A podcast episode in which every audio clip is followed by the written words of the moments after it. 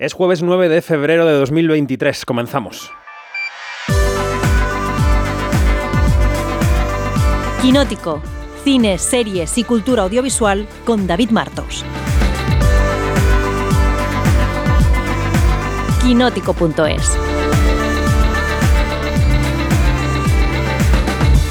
Último quinótico de la temporada española de premios y creo que vamos a tener que pellizcarnos el año que viene y el otro y el otro para no acabar creyendo que esta jornada de cine la hemos soñado. Seguro que seguirá habiendo muchas películas de mucha calidad en el futuro de nuestra industria, pero la confluencia de este año que ahora cerramos, el oso de oro, la taquilla de películas que no la esperaban, el prestigio de las directoras tantas con tanta calidad, es una confluencia de factores ilusionante que es muy difícil que se repita en el 23 o en el 24. Se cumplen ahora dos décadas, 20 años de los Goya del No a la Guerra, una ceremonia de la dignidad, pero también del divorcio del cine español con la mitad de la población que entendió las críticas a Aznar y a su belicosidad casi como propias. Dos décadas después, el idilio es tórrido y es evidente que no se apague esa llama del amor, pero no porque el cine español se calle, sino porque o no tenga razones para alzar la voz, o porque el público entienda que su cine es de todas y todos y que cuando critica y usa su altavoz en su gala es porque mira por el bienestar de todas y de todos. Soy David Martos y esto es Quinótico. Hoy comenzamos Quinótico como siempre con una entrevista y una entrevista esta vez con el director de una de las películas de la semana. Hablamos de La Niña de la Comunión, película de terror de A3 Media que estamos seguros se va a subir este fin de, al, de porque el terror está yendo muy muy bien. La película eh, suena así. ¿A dónde vais? A donde vosotras queráis. Creo que vimos a una niña perdida en un camino a las afueras. Luego encontramos esto. Es una muñeca de comunión. Y hace años que se cuenta esa historia. Que es una niña vestida de comunión que se aparece por estas fechas. Que si te cruzas con ella estás maldito. Hace unos años unas niñas también se encontraron con ella. Empezaron a decir que la niña se les aparecía por todas partes y que quería llevárselas con ella y hacerles daño. Estaba aquí. Y al teléfono tenemos al director de la película, Víctor García. Víctor, buenos días, ¿cómo estás? Hola, buenos días, muy bien. A pocas horas ¿eh? del estreno de La Niña de la Comunión, ¿cómo van los nervios? Los nervios a flor de piel. Hemos tenido aquí un tour importante estos, estos últimos días, estas dos últimas semanas, ah, yendo a tope en Madrid, Valencia, Madrid, Barcelona, eh, pero muy, muy, muy contento y con muchísimas ganas. Hace ya tres años que empezamos a escribir las primeras líneas de- de- del tratamiento eh, con Beto Marini y de repente que, que- que la peli ya esté acabada y por fin per- vaya, a- vaya a pertenecer a, Claro. a- a todo el mundo, ¿no? que es para quien la hemos hecho, para el público, ah, y ya deje de ser solo nuestra, es, es una, es una sensación maravillosa. Bueno, y es un género que el público está respaldando en taquilla. En un momento en que la taquilla empieza a recuperarse, pero todavía va un poco renqueando, el terror funciona súper bien, Víctor. Eh, la verdad es que es un género que no sé qué tiene, pero que la gente sigue yendo a verlo a salas. El terror es montaña rusa, el terror es, emoción, son risas, son, tensiones acumuladas y de alguna manera yo creo que, que es algo muy agradecido el hecho de poderse sentar en una butaca y compartir la experiencia colectiva que es ver una película de terror y, y como contagiarse de las sensaciones que, que la gente en las butacas a tu alrededor va teniendo, ¿no? Entonces, eh, yo creo que sí, yo creo eso es un género que, que- jamás ha dejado de, de- funcionar y es un buen momento y sobre todo un buen momento aquí también para hay un montón de, de, de, de, películas súper interesantes Mm. aquí y, y la gente los está respaldando muy bien, lo cual es muy de agradecer. Eh, esto eh, del cine es tan ingrato como que tú tienes eh, mucha experiencia, sobre todo en este género, ¿no? Eh, Y que a lo mejor quien esté escuchando diga, pues Víctor García no me suena como nombre de director. A lo mejor no ha llegado tu nombre tanto a los titulares como, como debería por la experiencia que tienes. Si tuvieras que explicar, eh, nada, en dos líneas, eh, quién es Víctor García y cómo llega esta niña de la comunión, ¿cómo, cómo lo harías? Pues Víctor García es un director de, de- de- género que empezó como, como técnico de efectos especiales eh, allá por el año 98 y que en 2003 rodó, se lanzó a la dirección. Yo rodé un cortometraje titulado El Ciclo, ¿Cierto? que tuvo la suerte de, entre otros mm, reconocimientos, ganar un- el premio a mejor cortometraje en el Screenfest en Los Ángeles y eso me abrió las puertas de, de- de- de, pues del mercado de, la industria en Estados Unidos. Me salieron representantes y empecé realmente a trabajar allí Y, bueno, pues con que allí me ofrecieron trabajos, yo me quedé allí. y estuve bastantes años viviendo allí y dándole y dándole fuerte y bueno, pues buscando proyectos, eh, esperando siempre como, como, como volver a casa y poder poder rodar en, en, en, Barcelona o alrededores, pero por lo menos no tener que hacer maletas y, someterme a una diferencia horaria terrible y alejarme tanto de, mi gente. Ha costado siete películas, pero finalmente eh, hemos llegado a, a, La Niña de la Comunión, que hemos podido rodar, pues como yo soñaba hacerlo, con, con, en casa, con, con mi gente y mis amigos. O sea, ha sido un trabajo casi en familia que me ha producido una felicidad enorme. Claro. Y, luego el estreno llega arropado, bueno, pues por A3 Media, por Warner, quiero decir que es una entrada, ¿no? Sí, sí, curiosamente mi primera película fue para Warner, pero en, en, Estados Unidos. O sea, es como que se cierra un ciclo que empezó con el cortometraje de un título bastante similar, con lo cual es, es bastante, bastante curioso todo. ¿Y hay más españolas y españoles como tú? Es decir, ¿hay una comunidad en Los Ángeles que está trabajando para la industria americana y que no ha tenido todavía su oportunidad en España, Víctor? Pues sinceramente ahora llevo unos años apartado de, Los Ángeles. Yo, yo regresé aquí hace ya, ya un tiempo. He estado haciendo, sobre todo, he estado trabajando en publicidad, he estado trabajando en series, eh, segundas unidades y, demás. Esa es mi primera peli como director en España, ¿no? Como, como comentábamos. Eh, pero estoy un poco apartado de, realmente de la realidad actual en, Los Ángeles, pero te puedo decir que en los años en que yo estuve allí había mucha comunidad, nos, conocíamos todos, los de aquí y los de allí, porque ahí se, hacía muchísima piña entre los directores de, sobre todo de género, somos como una, una gente que hace mucha piña. Y, y, sí, había una comunidad muy fuerte y estoy convencidísimo de que hay muchísima gente que está, que está ahora allí, como me encontraba yo hace igual 15 años o 10 años seguro, seguro que sí. El guion de la Niña de la Comunión está escrito a seis manos, con Beto Marín y con Guillem Clua, las tuyas propias. ¿De qué terrores comunes, conocidos, yo que he visto la película ya sé, ¿eh? pero bueno, para, para la gente que nos escucha y que este fin de semana se quiere dejar asustar, ¿de qué terrores comunes y tradicionales españoles, porque además volvemos a los 80, ¿no? Em, tiráis en la película para, para asustarnos en la butaca? Pues tiramos de, tiramos de todo. Yo tiro de todo porque tengo un montón de referentes muy dispares, además, que, pasan desde el cine de, de, pues de Palma a, a, a, Sam Raimi. Disculpa que estoy ahora mismo metiendo en un taxi. Tranquilo, las mañanas son agitadas y lo entendemos perfectamente. Dale, dale. a The Ring, a Pesadilla en Street. Es que yo creo que hemos bebido de un montón de, de distintas influencias para generar algo un poco particular, ¿no? O sea, es trasladar todas esas, todos esos mm, clásicos que igual, que igual ya, ya, ya, ya suenan a, conocidos, ¿no? Pero trasladarlos a, una, a, una, a una realidad más, mm, más nuestra, ¿no? Más, más de aquí, con, eh, en lugar de poner músicas mm, a, clásicas americanas o, referentes televisivos americanos, pues aquí hemos tirado de, de cosas como El tiempo es oro o canciones como La Unión o Chimo Bayo. Claro, claro. Eh, ha sido trasladarlo todo un poco, coger, coger un poco ese lenguaje, pero hacerlo nuestro y, aplicarlo aquí a nuestras costumbres, ¿no? A, llevarlo a un terreno más, más, más patrio. Mm. Y eh, te iba a preguntar también por eso, por el terreno patrio y por el terreno americano que también conoces. ¿Nos asustamos de cosas distintas en España, tú crees? No. No, yo creo que, que, el, al final eh, cualquier peli de terror te, te, genera sensaciones ah, de, montaña rusa emocional, pero te presenta conflictos que son universales y yo creo que eso es la, esa es la, la grandeza. No es una cuestión de, nacionalidades, es una cuestión de, naturaleza humana. Y mm. para mí eso es, es, muy, ¿no? es, como muy importante. Igual que a mis actores nunca los, los dirigí desde desde, desde el, típico tópico de, de, género de terror, sino desde mm, estás enfrentándote a tu mortalidad, cuidado. Pues, o sea, es como... Claro, claro, tu vida está en peligro. ¿No? Eh, claro, puedes morir, ese es el peligro auténtico y eso es universal. totalmente. Em, el, casting de la película, el cast, eh, no es extremadamente conocido, digamos, pero eso le da, yo creo que mucha verdad a la película, ¿no? Que te, te sitúa en, en un terreno de verosimilitud.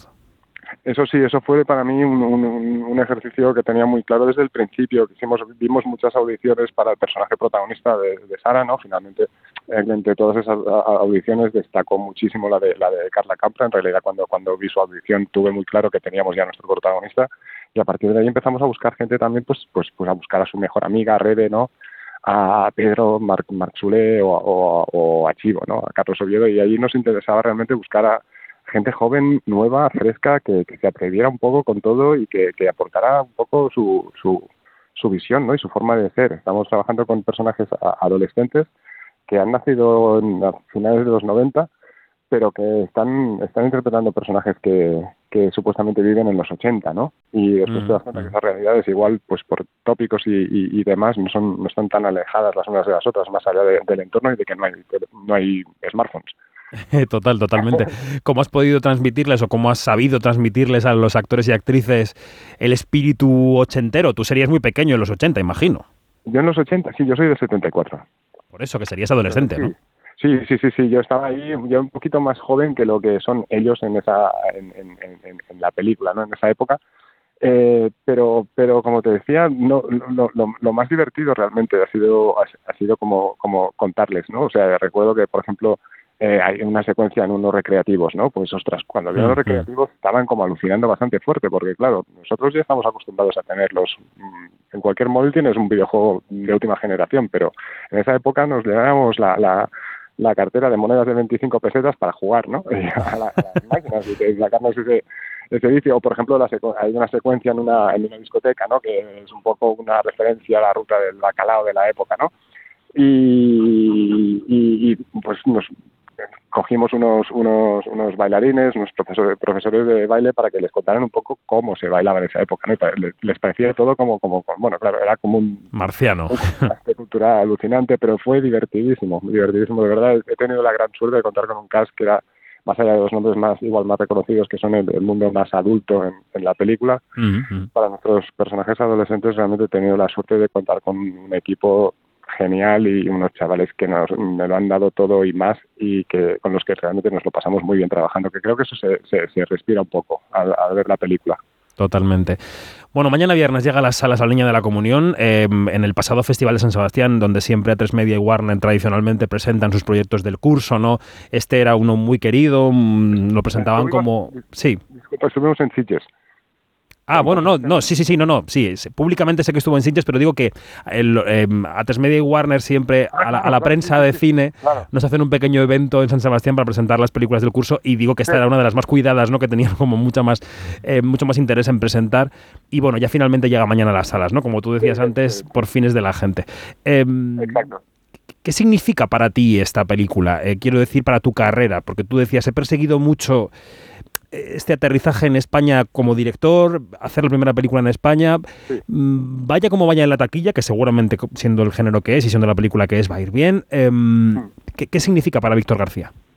Pues significa mm, como, es que sí, es como felicidad absoluta, realmente, o sea, el, hecho de poder eh, hacer lo que más me gusta en mi casa. O sea, es que sí, es, complicado definirlo en una sola en una sola palabra realmente.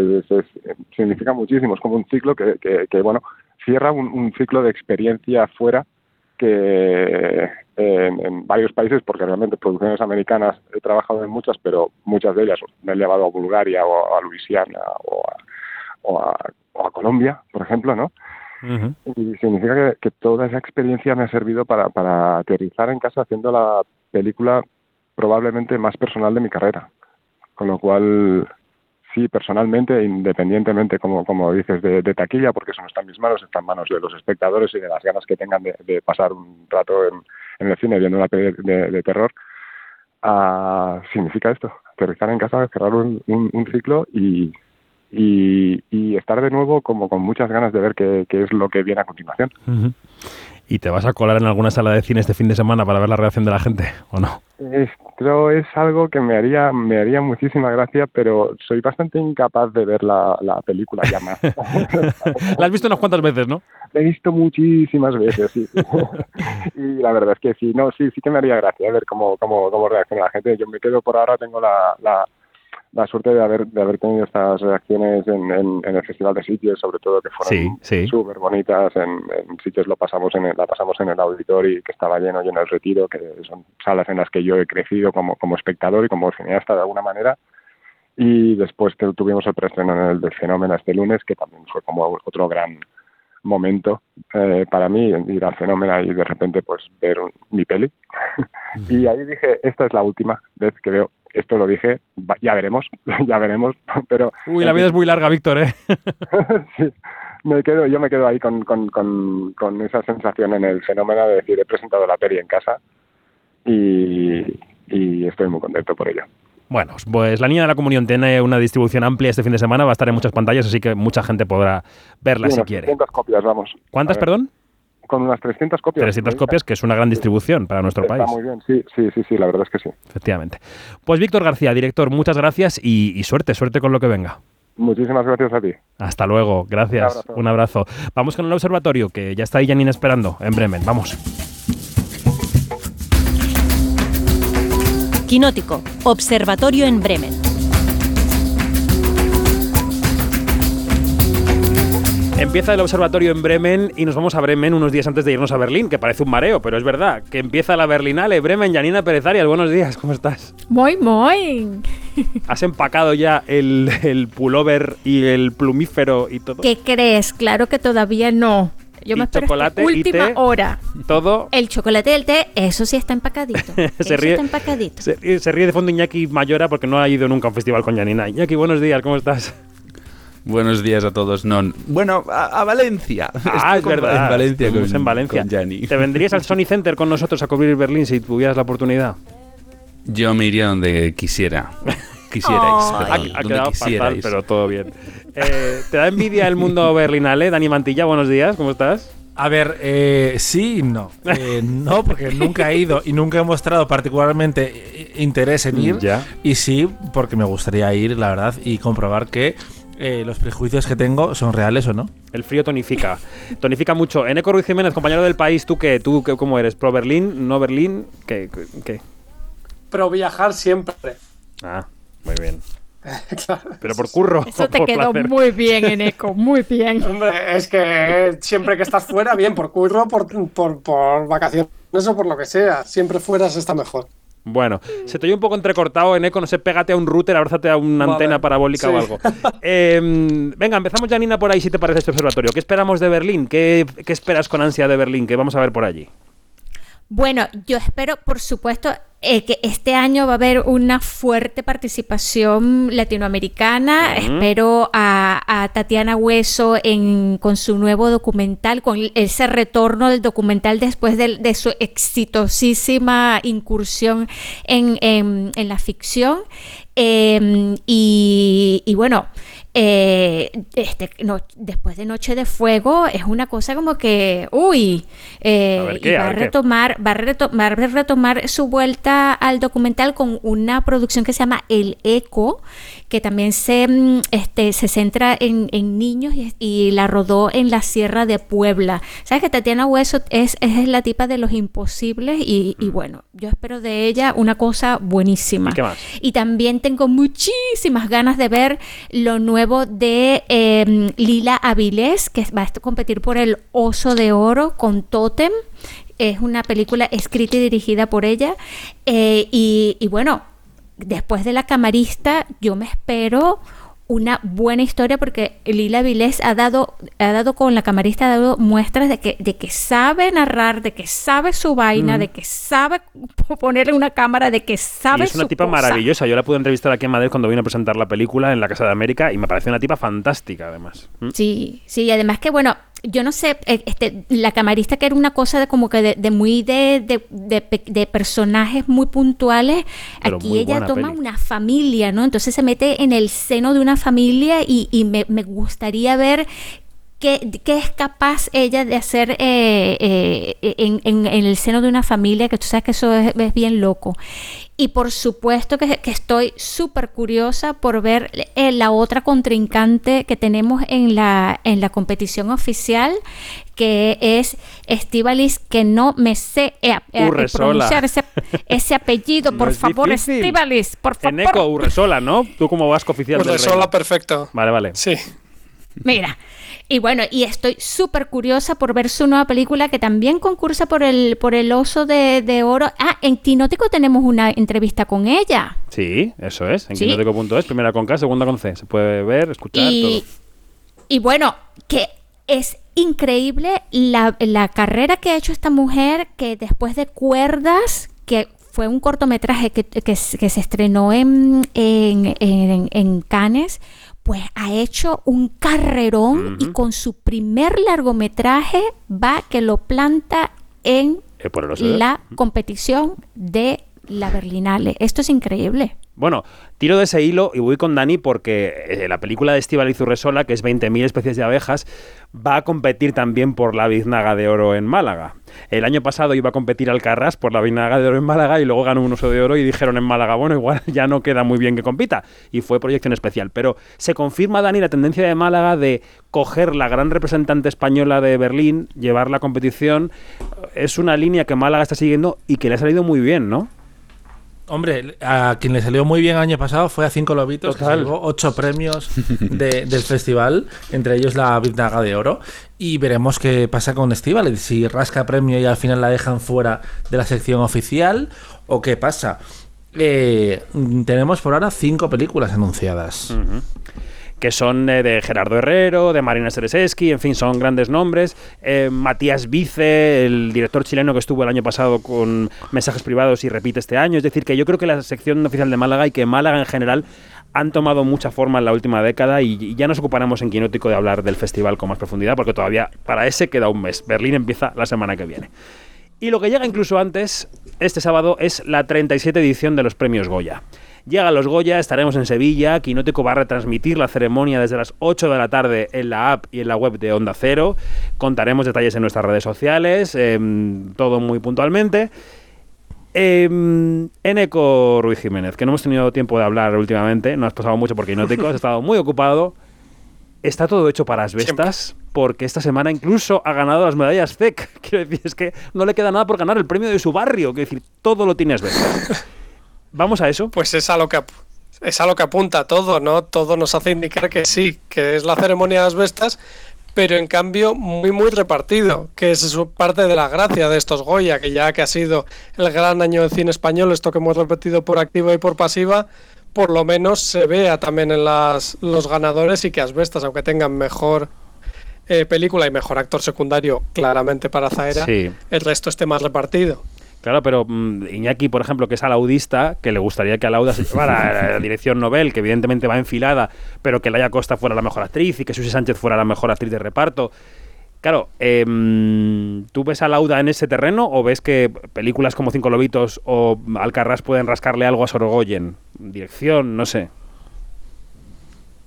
A ver, en, direc- bueno, Yo en dirección creo sí. obviamente no, Iñaki, Iñaki. pero en el resto sí. Sí, sí. Ah, yo, obviamente en dirección, en dirección Nobel, eh, la única, la gran competencia creo que es Carlota por eh, Cerdita, pero eh, creo que en las categorías actorales creo que se las va a llevar también eh, Cinco Lobitos. Yo creo que va a estar, de hecho, en las actorales prácticamente van a estar entre Cinco Lobitos y Asbestas, excepto eh, Mejor Actor, que yo creo que sí que va para, para Nacho por, por Mantícora. ¿Tú qué ves, Dani?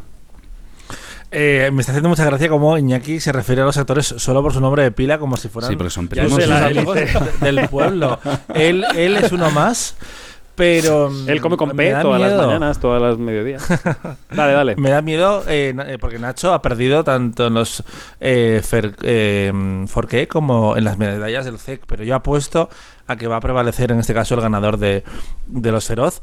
Y porque además eh, no tenemos historia reconociendo actores extranjeros, solo se lo hemos dado el Goya. En las cate- categorías protagonistas a Benicio del Toro y Ricardo Darín que, eh, que cuenta casi como, como español Totalmente. por lo menos a, a efectos de cariño. Y entre las actrices solo Cecilia Roth se lo ha llevado un par de veces y un poco es un caso similar. Veremos qué pasa. Yo os lanzo una pregunta. Eh, ¿Estáis seguros de que no va a ganar eh, Sorogoyen mejor director también? No, no, no, yo creo que es probable, ¿eh? O sea, que yo no, No, no, las tengo es todas probable, conmigo. Yo creo que puede ganar director perfectamente porque los Goya son muy de arrastrar. Mm. Y es la carrera más bonita también ahora mismo, esa de dirección, direcciones tan potentes y con mensajes tan distintos que lanzar de la gala, ¿no? La hacen muy interesante porque si lanzas Orgoyen al final es el arrase de asbestas y si gana Carla Simones el darle algo al Carras que ha sido como la gran favorita en otro tiempo de largo año y además eh, la reivindicación de las mujeres que se sigue haciendo, que se va a hacer con el Nobel también. Mm. Es que es una cosa bastante devastadora que ahora mismo yo, por ejemplo, en mi porra solo tengo al Alcarrás ganando mejor fotografía. Mm. Ay, no, por favor. O sea, por- nada pues más eso. No, sí, sí. por favor. ¿Qué más gana? Mejor dirección. ¿Qué más? No lo sé. Decidme A no que sorprenda alguno de sus actores revelación. Nobel, eso es. Ojalá eh, a mí me, me fascinan los dos por motivos diferentes, pero mm, en el podcast de Quinótico se llegó a la conclusión de que Se llegó. Checa es cierto eh, que, que es un nombre eh, que, mm, que encaja con la tradición de, de la categoría. Mm. A mí es la que más me interesa en, el sentido de que creo que po- podría con cualquiera de los cinco. Creo que hay motivos para todos ellos si, si quieren aferrarse a, a ellos los votantes y creo que no se puede decir del resto de, de categorías. Bueno, esto en cuanto a las predicciones, pero Janina está muy preocupada, muy preocupada porque va a estar enganchada ahí con nosotros esa noche del sábado por la duración de la gala. Ella ha visto esa lista de entregadores, ella ha visto los 200 cantantes y, y teme y teme que su familia la tenga que rescatar del cuarto del despacho con una palanqueta la mañana siguiente. Janina, ¿cómo ves este espectáculo que se cierne sobre nuestras cabezas? Oye, de verdad que da miedito. Da miedito porque es que no es, no es un solo cantante. No, no, es, no son dos cantantes, ni tres, son más. O sea, es, e- es una cosa impresionante. Y digo, a ver, ¿estoy en los 800 Grammys latinos? ¿Estoy en los Grammys latinos o estoy en los Goya?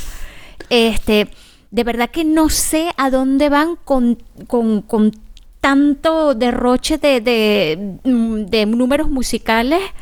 Este, y me temo que se les va a ir un poquito de las manos esto, ¿no? Esperemos que no, pero, Pero igual oye, cantan juntos, no lo sabemos. Igual hacen igual un nos medley. sorprenden y oye, todos juntos, claro. sí, ya- sí, we Igual- are the world. Igual, se reservan un nuevo rap de Resines que no está anunciado. Puede ser también. Oh. Puede ser también. Em, ¿Y Sabina? ¿Y Sabina? oh, ¿Sabina cantará o no? Porque sería un momentazo. Pero Si fuera a cantar ya lo sabríamos si no están en Ya. el grupo de anunciados. Claro, pero cantó el año pasado, ¿no? Reapareció después de, los Goya. O sea que. Claro, pero Sí. ahora como nominado, que es una pena Sí, que no, luego no las canciones nominadas no se canten. ¿no? Eso es- O eso sea, es lo que que un hacer, montón de cantantes. No, no, no. A ver, Claro. creedme que con la tradición de 20 canciones nominadas a los Goya no queréis que se canten, ¿vale? No queréis que Ya, es, pero es un premio que queremos que cante Pablo López o Manuel Carrasco. Eh, paso Bueno, yo, yo quiero que cante Guitarrica de la Fuente. Eso Sí. os lo digo desde ya. Estoy deseando ver esa, esa Mira, actuación. sí. Sí, sí, sí. Yo no conocía mucho a Guitarra de la Fuente, pero pude verlo tocar en la inauguración del Festival de Málaga de este pasado año, de la edición 25, que estuvimos allí en el Martín Carpena con Isa Sánchez, a la que le mando un beso. Y fue emocionante, fue muy bonito y también le quiero ver ca- tocar. Sí, señor, estoy de acuerdo. Eh, sí, sí, y ojalá haga algo como lo de Rosalía el año pasado, reinterpretando un Ajá. clásico de- del cine español. Ahora bien, yo tengo recuerdos de Vietnam del año en el que eh, Miguel Poveda cantó dos veces. Encima yo esa edición claro. trabajé en la orga- organización como apoyo de, de- de prensa y recuerdo que cuando llegó la escaleta a mis manos y veo en la tercera hora de la gala una segunda actuación de Miguel Poveda y era como, no puede ser, porque además eh, llevábamos muchísimo retraso, era el año que había empezado con una Lo actuación recuerdo como si fuera ayer. eh, muy potente pero muy larga y, y era como esto no no no alguien debería ejecutar ¿No fue el año de Concha Velasco. Dani? Pu- puede ser. Es que, ay, no me Hicieron como dos de o eso, tres ¿eh? medleys al principio de la gala. No lo de sé. Sí, igual a de ver, el de, so- el de sobreviviré, yo me lo he escuchado eh, 50 veces fácilmente. Te lo pones en la Eh, ducha. Hasta que, hasta que la pandemia nos arruinó la Hasta que llegó la pandemia, siempre. Exacto. Pero es que los Goya viven en esta fantasía de que no hay publicidad y se permiten 37 actuaciones, 26 premios, dos Goyas de Una por honor. año. Y luego lo peor de todo, y ya termino con esto, es gente que no sabe dar discursos, ¿vale? ay, Pero bueno, Bueno. veremos ¿Y, qué y pasa. qué esperáis, eh, Iñaki o Neko, quien quiera opinar, de la pareja de presentadores Antonio de la Torre y Clara Lago? Pues sobre todo una pareja por probarse, ¿no? Porque claro, a, ambos les conocemos mucho, pero no sabemos nada de ellos presentando. Bueno. es un riesgo siempre. bueno, Lo- los sí, feroz. Antonio de la Torre, los feroz. Antonio de la claro, Torre los claro. feroz, Sí. claro. Mm. Claro, claro. Pero cuando te pones Pero no tenía, pero todo no tenía cambia. los guionistas de los feroz.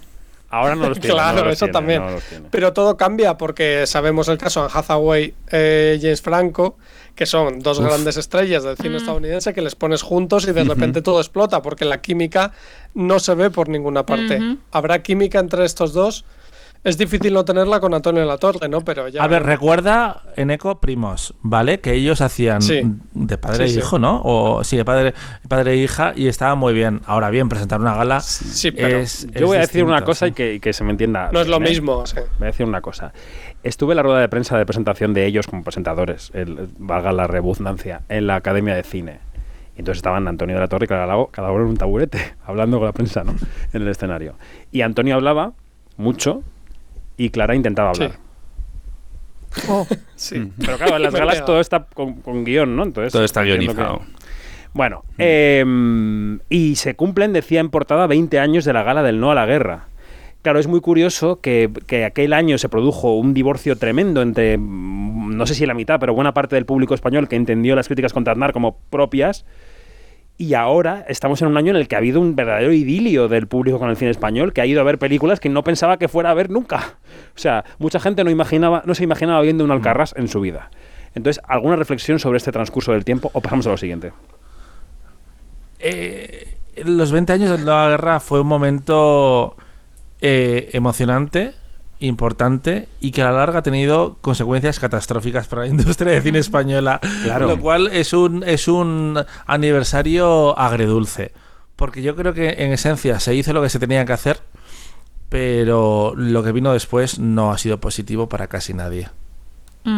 Exacto. Hay como un trauma, ¿no? Se arrastra un trauma, porque cada vez que yo hablo con algunos de, de, de estos protagonistas de esa, de esa protesta.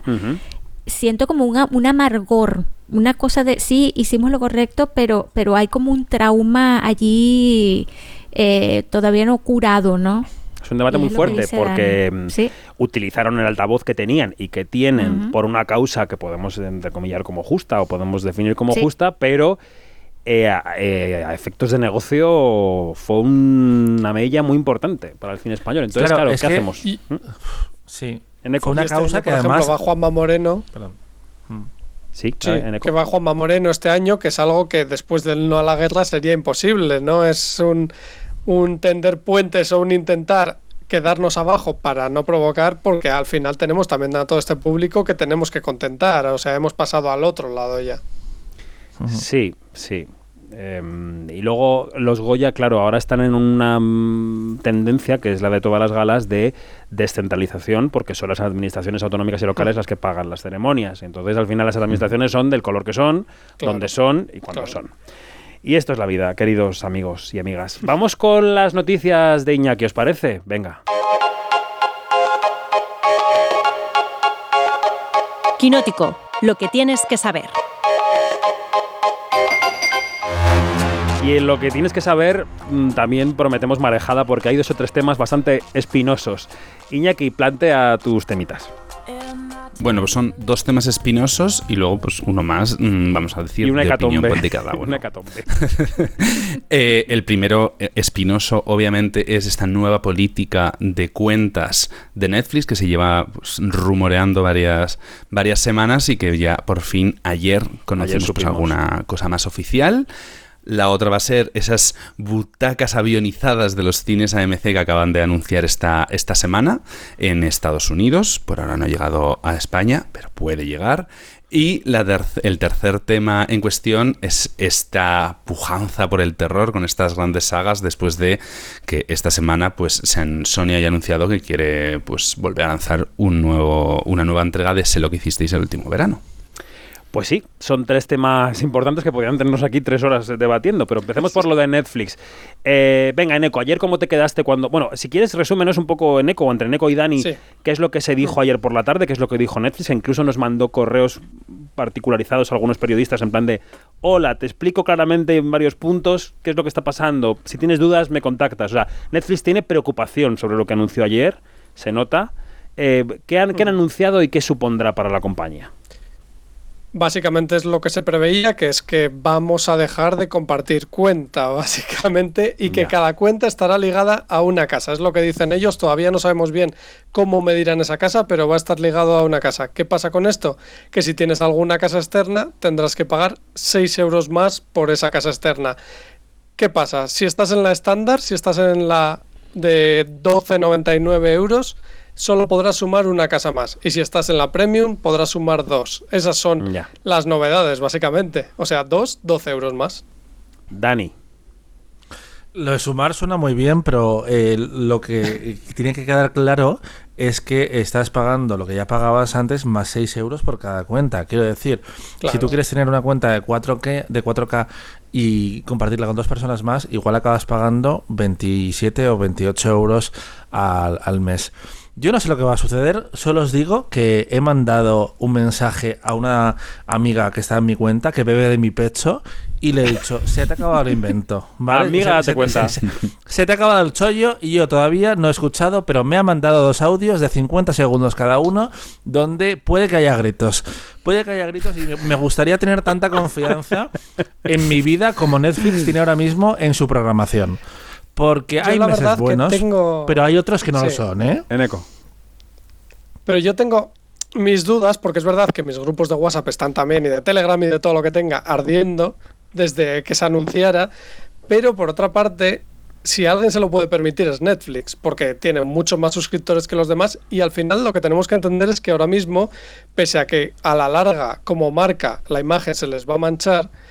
Y que va a tener un bache ahora, claro, porque van a bajar los suscriptores. Lo que quiere Wall Street al final es que ganen en lo que gastamos en cada cuenta. Entonces, fríamente pensándolo, aunque nos va a molestar a todos, quizá es cara al futuro la única manera. Es muy frío, pero económicamente y mirando a la bolsa, quizá era lo único que faltaba.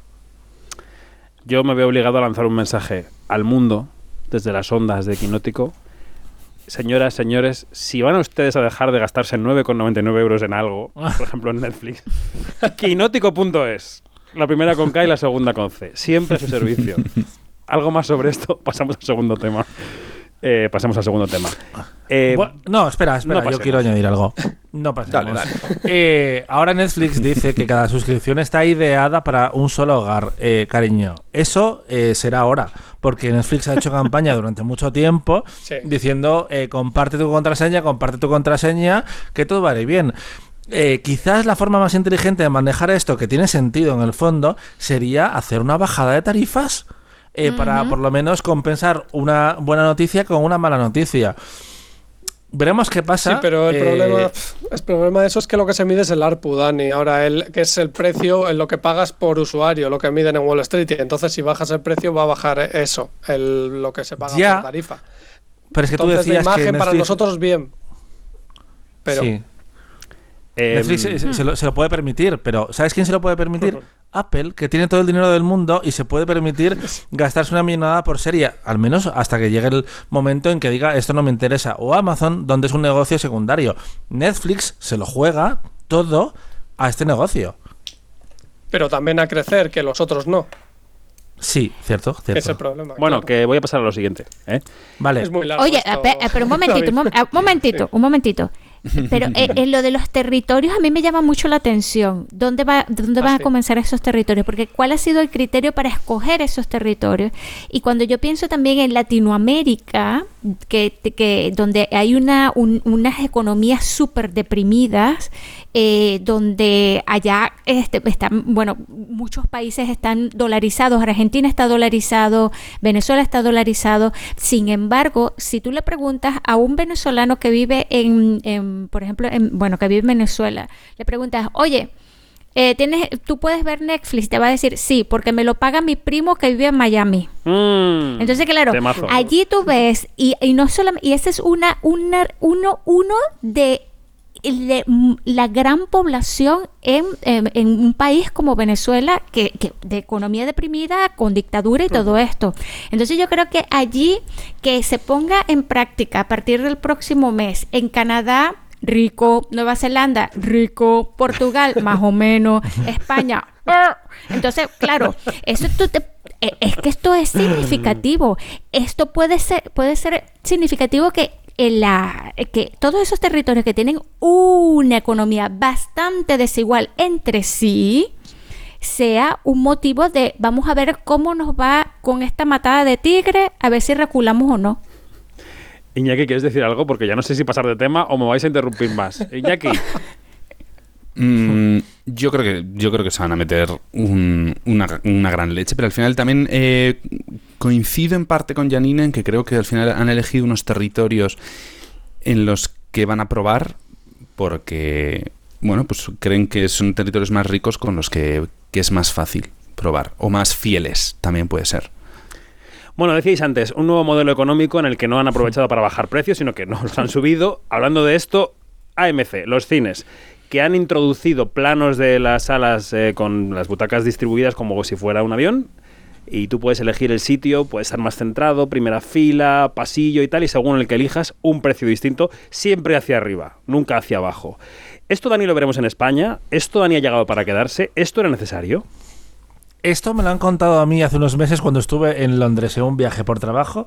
Me contó eh, Rubén, eh, un amigo, que, que esto sucedía y que había una cadena de cines, V, eh, Cinemas, que ya lo aplicaba y que había tres zonas, eh, no, perdón, cuatro zonas en este caso, tres van a ser en Estados Unidos, que básicamente lo que hacen es un poco castigar al, al bolsillo medio, porque es cierto que va a haber unas filas, las delanteras, que son más de lo que yo pensaba, en el caso británico por lo menos, donde va a ser un poco más barato, pero al final eh, las salas no suelen estar llenas.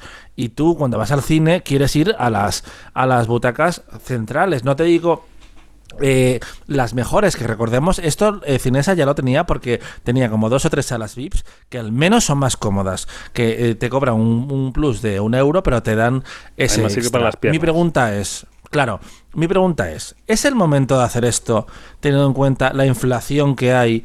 Que la gente todavía no ha vuelto del todo a los cines después de la pandemia, no hemos vuelto a los niveles de 2019 y al final están descansando muchísimo en las superproducciones. ¿No estamos en el fondo atacando otra vez a la industria del cine? Indirectamente. Yo pienso que esto ataca directamente al raterismo de las personas, porque yo digo, yo me compro la butaca más cara del Tal centro de la sala, ¿no? La más cara de todas. Y se me sienta delante un cabezón de metro noventa. De esos que además ven las películas moviéndose para los lados, que no se quedan quietos, que van a la izquierda, a la derecha, a la izquierda. Y tú tienes que ir penduleando. Bien. ¿Qué haces?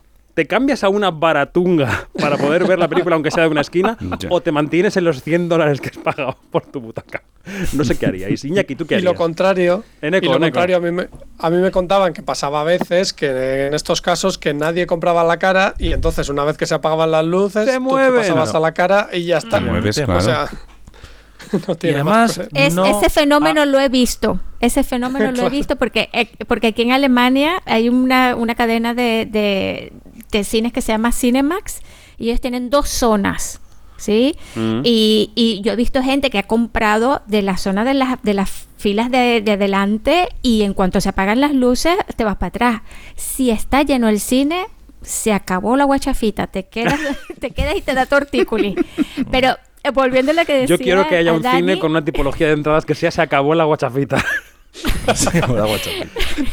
Pero volviendo a lo que decía Dani, esto es con lo que se llama en mi pueblo escupir para arriba y que te cae el escupitajo en plena cara. O sea, esto, esto es, eh, esto no puede ser. No puede ser por Mm. lo que decía Dani de estamos en, en un momento de inflación, estamos este, luchando para que la gente vuelva al cine, haciéndolo atractivo, eh, que dejen el, el sofá y dejen de ser un, eh, un couch potato y, se- y- y pones esto, por favor. Bueno. o sea, ¿de qué vas? Dos noticias muy buenas para el bolsillo. Te suben Netflix a piñón y entonces dices, bueno, voy a volver al cine. Voy a volver cine. al cine, pero en AMC eh, te clavan también. Eh. Las dos son hu- huidas hacia adelante, ¿no? Un poco para Sí. ver qué funciona y a ver si ganamos más dinero porque esto está mal. el audiovisual un poco pollo sin cabeza. Pero hay certezas en este negocio que es que el terror sigue tirando mm, del carro y esta semana se ha anunciado que sé lo que hicisteis el último verano va a volver a ser recueleado, recuela, reboot, no sé bien eh, qué va a ser, porque claro, Scream le ha ido muy bien, de hecho llega ahora Scream 6 a España, em, Iñaki, tú esto ves que no tiene fin, ¿no? Lo del terror. Este, este, salchicherío va a seguir hasta el, fin- el final de los tiempos. Pero vamos, yo creo que estamos ya en un momento en el que nada tiene fin. O sea, todo, es, excepto mm, casi te diría la originalidad, ¿no? La originalidad es lo único que parece que ya, ya no funciona. Qué poético. viendo recuelas, eh, precuelas, secuelas, reboots, todo el rato, todo el rato. Entonces es como, bueno, pues ya está, otra más. Eh, nadie me la ha cuelas, se que tenía la que llamar a serie- estas cosas. Me la cuelas. que la porque es serie de lo cuelan. no funcionó. Bueno, Eso pues es. lanzamos una película, a ver si funciona. ¿Sabes? Pues ya, Ya. está. No sé. Es que lo fuerte es eso, que nos hemos olvidado que el año pasado hubo una serie sobre esto Mm. ya. Lo que pasa que esto es una secuela legado con los protagonistas de entonces, pero el resto sigue ahí. Lo que pasa es que el cine de terror es tan barato porque en Estados Unidos han encontrado la fórmula de que sea el género donde se ajustan más los presupuestos y que encima la gente sigue queriendo ir a ver a los cines que encima cuando surgen ideas originales como puede ser Megan, como puede ser eh, Smile, lo primero que se hace es anunciar a los 10 días una secuela, que al final es un poco la pescadilla que se muere, que se muerde la cola y que se muere también. Porque es que este año, en 2022, hem- creo que es la primera vez de la historia que todas las películas eh, del top 10 son secuelas. Es una tragedia. Oye, ah, Y, eh, y sí. lo de las secuelas legado a mí es una cosa que me flipa también, porque vamos a tener después de Top Gun, desde Twister a Election de Alexander Payne, a ser lo que hicisteis el No, último verano. Pero Top Gun ¿Quién es tan más va a regresar? Top Gun es tan bonita. bueno, que mm, este fin de semana llega a la taquilla española la, La Niña de la Comunión, la película de Víctor García, a ver qué tal funciona. Hablando de estrenos de la semana, vamos a escuchar a Spielberg. Es difícil encontrar nuestra casa. Es la oscura que no tiene luces. En esta familia están los científicos frente a los artistas. Sammy es de los míos, ha salido a mí.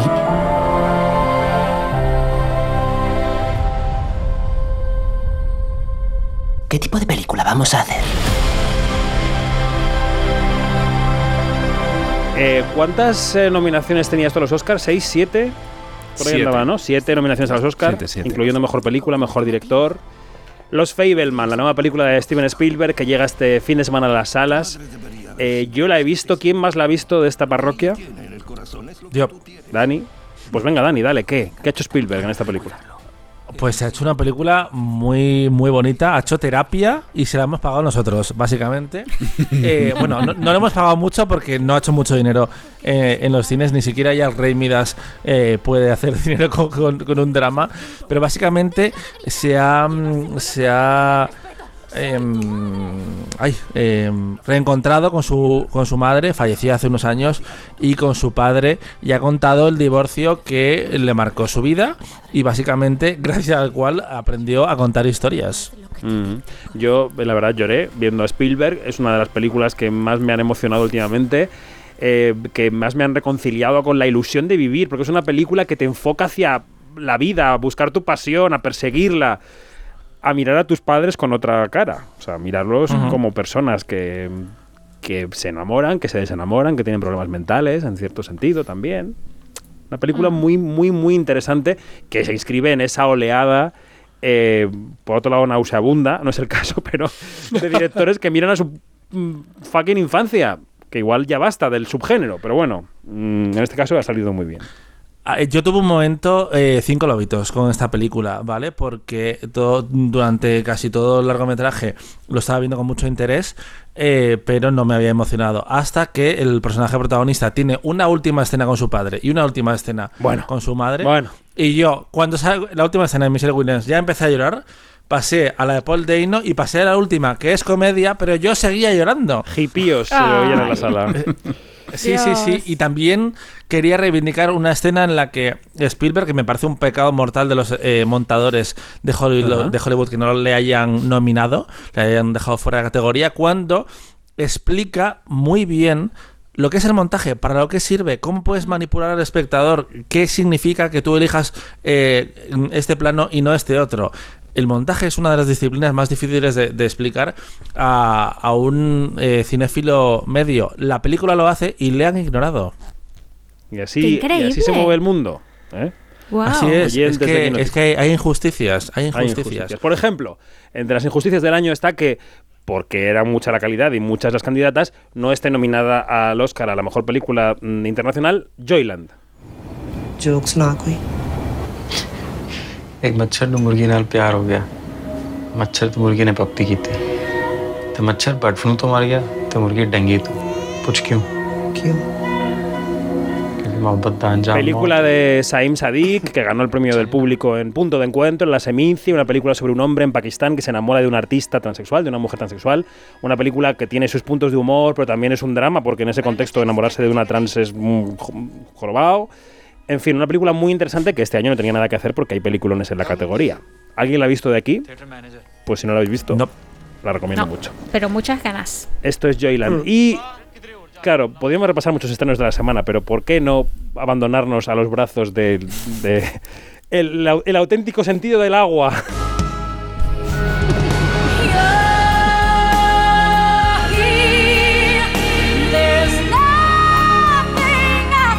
James Cameron, You're Here and There's Nothing I Fear, porque eh, tengo tus películas, tenemos Titanic 25 años después de su estreno. ¿Recordáis la primera vez que visteis Titanic, Janina? Chico. No. Este, sí y no. Sí y no. Porque yo no quería ir a verla y al final no fui a verla y o la vi después cuando la pasaron en la televisión. No tienes vida, no estás muerta por dentro, no, pasa nada. No, porque no me, no, no, no, no, no y no. O Iñaki, sea, que debes de ser el jovenzuelo de este grupo, ¿cu- ¿cuándo viste Titanic? Pues mira, yo la vi en el cine de mi pueblo, si no me equivoco. eh, pues, el típico cine de, de- de pueblo que solo daban una película prácticamente durante toda la semana y esa pues la repitieron durante varias semanas, obviamente porque daba dinero. Y, y fue pues casi una experiencia religiosa porque ya la había visto prácticamente todo el pueblo y al final mi madre me dijo, venga, te dejo ir a verla. ¿Y te la spoilearon antes de ir o, o- o qué? Pues obviamente sí, está claro. A ver, pero el Titanic se hunde. Eso No es ese el spoiler al que me refiero, No es el Janina spoiler, Janina, no sé si la has visto. Eh, Ella, ella, ella sobrevive y él muere. ¿Qué más quieres? Por favor, que habrá gente que no ¿Caben en la tabla? visto. Si estén oyendo y no la hayan visto, olvidaros de lo que ha dicho. ¿Qué edad tenías, eh, Iñaki, en ese momento? Pues, a ver, es del 97, ¿verdad? Sí. Yo, mm, pues tendría nueve, nueve años. Venga. ¿Nueve? Ahora, apaga el micro. Yo era más joven Ocho. entonces. Uy, Eneco, ¿qué edad tenías? ¿Ocho? 8, 8. ¿Y tú cuándo la viste? Pues mira, yo he de confesar, voy a hacer una confesión aquí. A ver, que a ver. así entera, entera la he visto hace unos pocos meses en Disney Plus. de verdad. El pecado te, te- te- Es verdad que, que tengo esos recuerdos y, y cuando la vi todo estaba en mi cabeza porque tengo esos recuerdos de verla con la familia en el salón. Además tengo flashes muy claros de toda mi familia reunida y llorando. Y luego de haber visto las escenas mil veces de una manera u otra o por propia profesionalidad, Es cultura pero no la había visto entera nunca. Y fue una experiencia, la verdad. Eh, Espero que fuera una experiencia eh, maravillosa, porque yo todavía me acuerdo perfectamente del 16 de enero de 1998 en los cines Valle Real, donde cuando yo tenía 12 años recién cumplidos, eh, sentí que mi vida había cambiado para siempre, ¿vale? Eh, a ver, Titanic es una obra maestra. Salía guapo DiCaprio, ¿eh? Mm.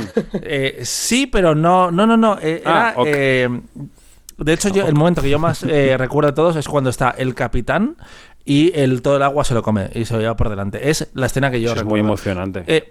Cuando se reestrenó en 2012, fui con amigos el día que era un Madrid-Barça y yo tenía al lado a, a otro amigo, Jonathan, que estuvo llorando toda la película y la chica que estaba al lado cuando terminó le dijo, lo he pasado fatal por ti, peor por ti que por la película. Quiero decir, Titanic es más grande que la vida misma. Eh, yo tenía 13 años en el 98. Es que se estrenó a principios de año, ¿no? Yo creo en enero del 98. 9 de enero España. del 98. Sí, yo tenía eh, 13, cumplía 14 en unos días y fui con mis amigos del cole a verla y me tuve que sentar en primera fila del cine España, que ya no Oh. existe.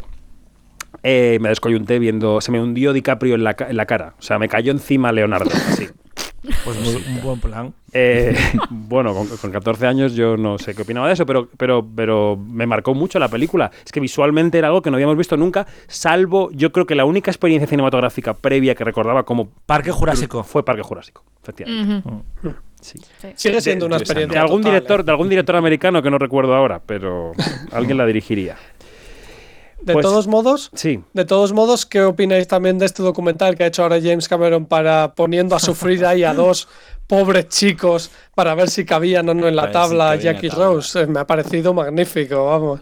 De locos. No tengo palabras. La crueldad de James Cameron. O sea, James Cameron es capaz de lo mejor y de lo peor en la vida. Em, Total. Bien, acabemos esto, este sufrimiento. Eneco Ruiz Jiménez, Iñaki Mayora, eh, Dani Mantilla, Janina Pérez Arias, gracias y hasta pronto. Adiós. Hasta, Hasta los. Goya, a varios de vosotros. Adiós, adiós, nos vamos. Chao.